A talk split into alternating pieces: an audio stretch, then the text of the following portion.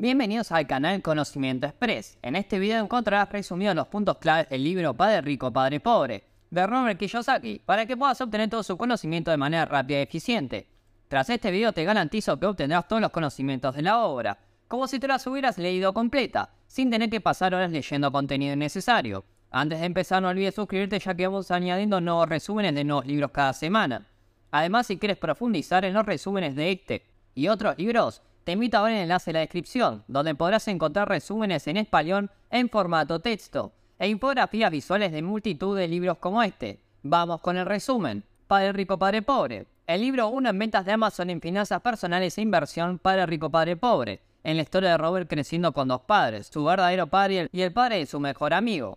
Su padre rico y las formas en las que ambos hombres moldean sus pensamientos sobre el dinero y las inversiones. En este libro legendario explota el mito de que necesitas tener un gran ingreso para ser rico y explica la diferencia entre trabajar por dinero y hacer que el dinero trabaje para ti.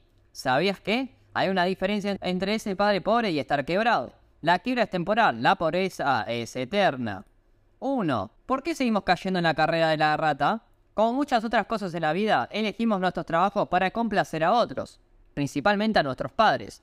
Pero ¿qué queremos para nosotros mismos? Hoy en día muchas personas eligen quedarse atrapados en una carrera contra ellos mismos.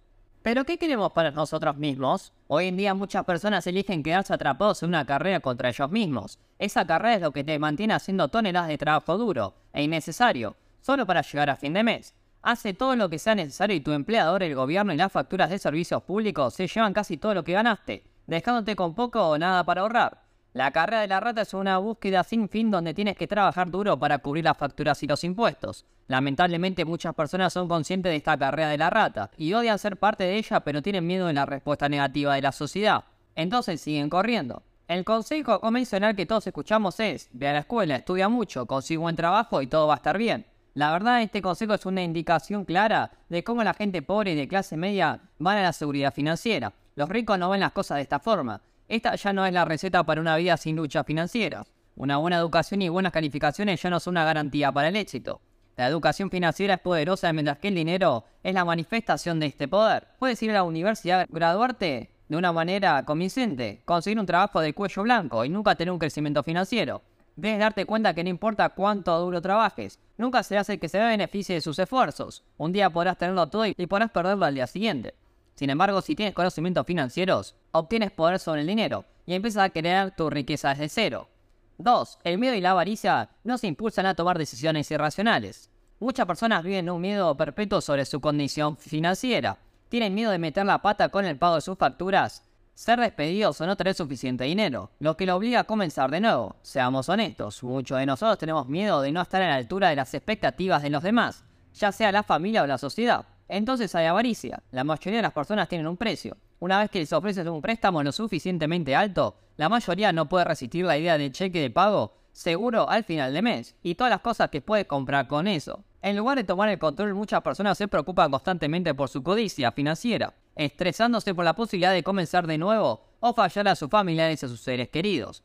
Cuando esos dos factores establecen, estas personas quedan atrapadas en el patrón de levantarse temprano, apresurarse para ir a trabajar estresarse diariamente y trabajar duro en algo que a menudo no les gusta. Luego, después de un largo mes, finalmente reciben su cheque de pago y sus facturas.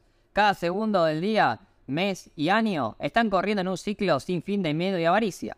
¿Cómo se manifiestan estos dos? Generalmente nos asusta perder nuestros trabajos y la avaricia se muestra cuando no podemos esperar mucho para recibir ese cheque de pago. La mayoría de la gente está tan acostumbrada a la carrera que ya ni siquiera piensa en ella. Nunca la cuestionan ni se rinden a ese ciclo como algo normal. En lugar de desafiar el miedo y pensar con su mente, la mayoría reacciona de una forma emocional ante esto. Las personas financieramente ignorantes permiten que sus emociones controlen su toma de decisiones. Por ejemplo, el miedo a perder dinero evita que inviertas en activos o acciones debido al riesgo implicado. La avaricia anima el gasto de dinero para mejorar tu vida, que puede ser la opción más segura para invertir en activos. ¿Sabías que el poema de Robert Frost, El camino no elegido, expresa la idea de una elección difícil? entre dos opciones desconocidas que cada uno de nosotros hace al menos una vez en la vida. Si eliges un camino nunca podrás volver, y en cambio elegir el otro. 3. Los sistemas de educación convencionales no nos enseñan conocimiento financiero. La autoeducación es la clave para el éxito financiero. No puedes construir riqueza dependiendo únicamente del talento o de un título universitario. El mundo está lleno de gente pobre con grandes talentos. La educación financiera de inversiones, deuda, riesgo, contabilidad, intereses compuestos, acciones y mucho más. Son el factor principal que crea la brecha entre los pobres y los ricos. Lamentablemente, nuestro sistema educativo y el plan de estudio de nuestras escuelas no están diseñados para el conocimiento financiero. El ritmo al que los estudiantes universitarios agotan su tarjeta de crédito hoy en día es una indicación clara de cómo dejar las inversiones, ahorros, deudas, intereses compuestos y mucho más fuera de los planes de un estudio en las escuelas que afectan nuestra mentalidad. Si el conocimiento financiero fuera una asignatura escolar, no una sabiduría familiar, hacerse rico no sería una bendición, inalcanzable, sino un objetivo muy real. La falta de educación financiera es un problema tanto de jóvenes como de adultos. La decisión sobre el dinero se toma en ambos lados de la división. La sociedad no nos ha equipado con educación financiera y la educación depende de ti mismo. Cualquier momento para empezar tu educación financiera es bueno, pero cuanto antes mejor.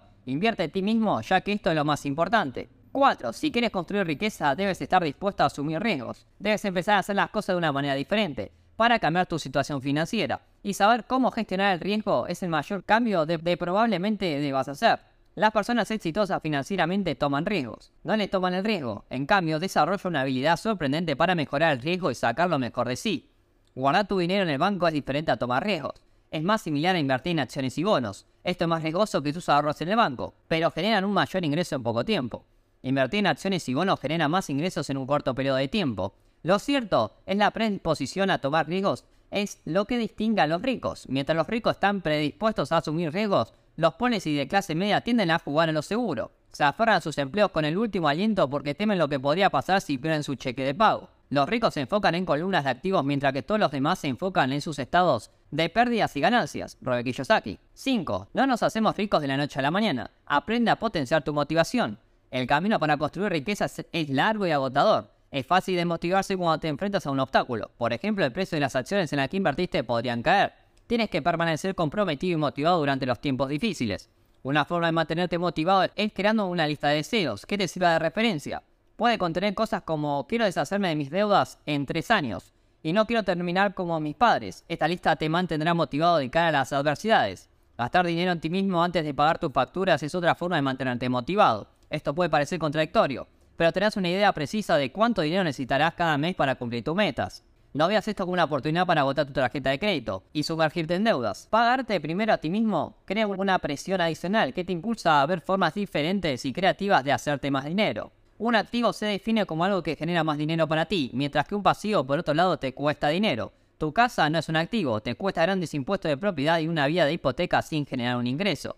Activo versus pasivo. El conocimiento aplicado fundamentalmente que diferencia de los ricos de los pobres y clase media es que los primeros compran activos, Mientras que un activo es algo que genera más ingreso para ti, un pasivo es algo por lo que pagas. Ejemplos de activos son bonos, fondos mutuales, negocios, acciones y cualquier cosa que genere un ingreso valorado en el tiempo y que se pueda vender fácilmente. Invertir en activos hace que el dinero trabaje para ti al generar un ingreso pasivo. Los activos generan más dinero para ti como tus activos cubren tus gastos. Tomas el dinero y lo reinviertes en nuevos activos generando un efecto de crecimiento compuesto. 6. Tu profesión no es tan significativa en la creación de riquezas como tu negocio. Negocio y profesión son dos cosas diferentes. Tu profesión es lo que sea que haces en tu trabajo diario y que paga tus facturas, compra comestibles y generalmente cubren los costes de vida. Un negocio, por otro lado, es donde inviertes dinero y tiempo para hacer crecer tus activos. Es casi imposible crear riqueza solo con una profesión ya que solo cubre los gastos necesarios. En la mayoría de los casos, para crear riqueza debes construir un negocio mientras trabajas en tu empleo. Para empezar tu propio negocio necesitas un flujo de dinero gente y tiempo personal. Los profesionales de un chef es cocinar. Esto paga las facturas, pero probablemente no sea rico a largo plazo. Estos dos ejemplos muestran que las profesiones satisfacen las facturas mensuales, pero al dedicar sus ingresos adicionales a los negocios, estás haciendo crecer sus negocios y aumentando su riqueza. También puedes aprender a reducir los impuestos. Para hacerlo debes educarte sobre cómo funciona el sistema tributario. Cuanto más gastas, queda menos por gastar puedes minimizar cuánto te quitan. ¿Sabías que, que, invertir significa el dinero haciendo dinero e implica el trabajo activo del lado creativo de tu cerebro? 7. Superar obstáculos que pueden llevarte a la ruina financiera a pesar de tu conocimiento financiero.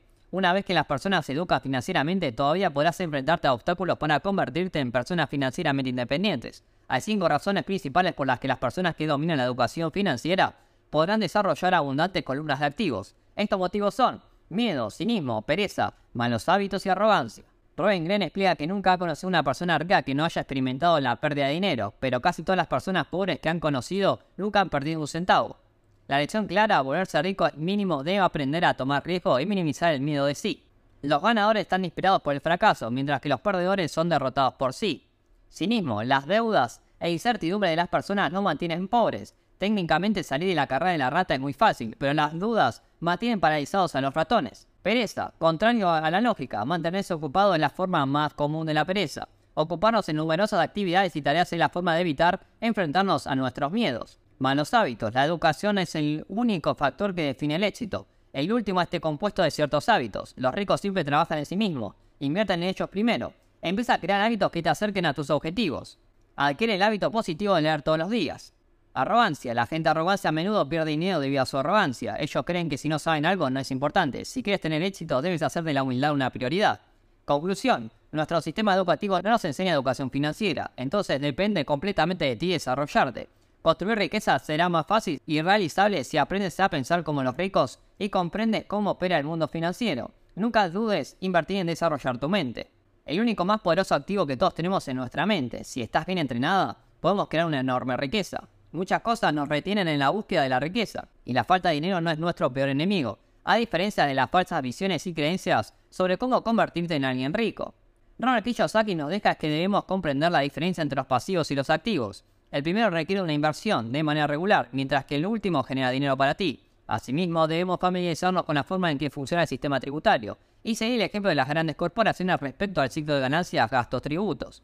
Determinado a tener éxito es hacernos ricos. Debemos tener en mente que el miedo, el cinismo, la pereza, la arrogancia y los malos hábitos no nos llevan a ninguna parte, incluso si aprendemos a distribuir nuestro dinero de la mejor forma. Y hasta aquí el resumen del libro. Espero que te haya gustado y ayudado. Si ha sido así, no olvides suscribirte para no perder otros resúmenes que vamos añadiendo cada semana. Además te recuerdo que si quieres profundizar en los resúmenes de este y otros libros, te invito a ver el enlace en la descripción, donde podrás encontrar resúmenes en español en formato texto, e infografías visuales de multitud de libros como este. Nos vemos el próximo video.